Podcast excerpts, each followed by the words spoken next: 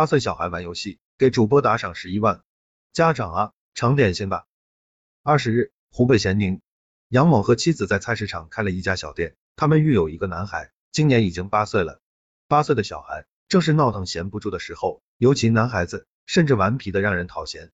这对夫妻要做生意，也许是忙，为避免儿子到处乱窜，像很多大人那样，将手机给了孩子，孩子拿了手机，开始玩起了游戏。于是，这件差点让一家人追悔莫及的事情就发生了。孩子拿手机玩游戏、看直播，竟陆陆续续给游戏主播刷出去十一万元礼物。事发后，孩子被叫了谈话，他说玩一款游戏已经三年了，游戏中看到主播要礼物，他就将礼物刷了出去。问他你知不知道你刷的这个礼物要钱？孩子说不知道。等到杨某夫妻发现自己的熊孩子花钱拿手机刷礼物的事情。十一万元已经和其他玩游戏和观看游戏主播直播的人刷的礼物一起流进了直播平台和游戏主播的账户，夫妻立即报案，泼出去的水收不回。好在这八岁孩子刷出去的礼物还是在警方的帮助下，依据相关法律给追了回来。据报道，追回的还是全部的金额，连网友都表示吃惊。网友吃惊和提出的问题，我们都不难联想。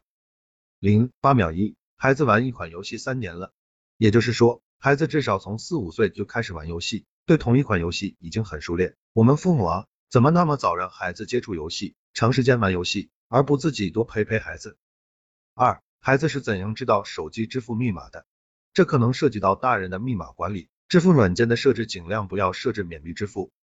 三，因为提到十一万全部追回，甚至有网友提到主播直接亏四万，倒不一定主播会亏四万，也许平台得利部分被追回了。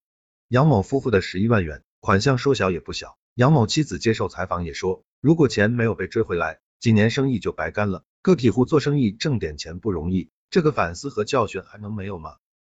所以啊，年轻的父母多花点时间在孩子身上吧，生意再忙也别忙的把孩子丢一旁，不要将孩子交给手机，手机里我们知道不知道的门道太多了，说不好就误入歧途，孩子哪里有多少辨别能力？零两秒。